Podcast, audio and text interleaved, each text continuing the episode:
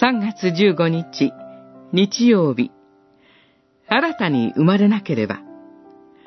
ヨハネによる福音書3章、1節から17節イエスは答えて言われた。はっきり言っておく。人は新たに生まれなければ、神の国を見ることはできない。三章三節今日は、主イエスと、ニコデモという人との間にあった出来事からです。主イエスは、ニコデモの心の中をよく知っておられたのだと思います。人目を避けるようにして、夜、主イエスのもとに来たニコデモに対して、開口一番に話されたのが、上記の御言葉でした。ここで言われている、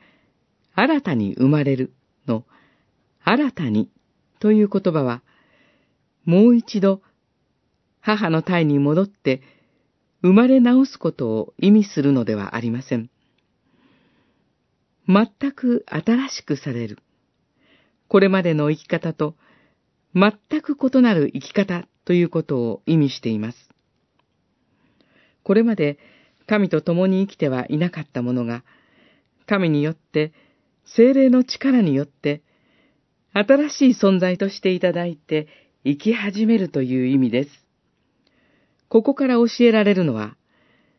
新たに生まれるとは、全く神の恵みの見業だということです。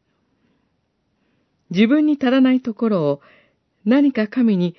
補っていただいて歩むのでは全くない。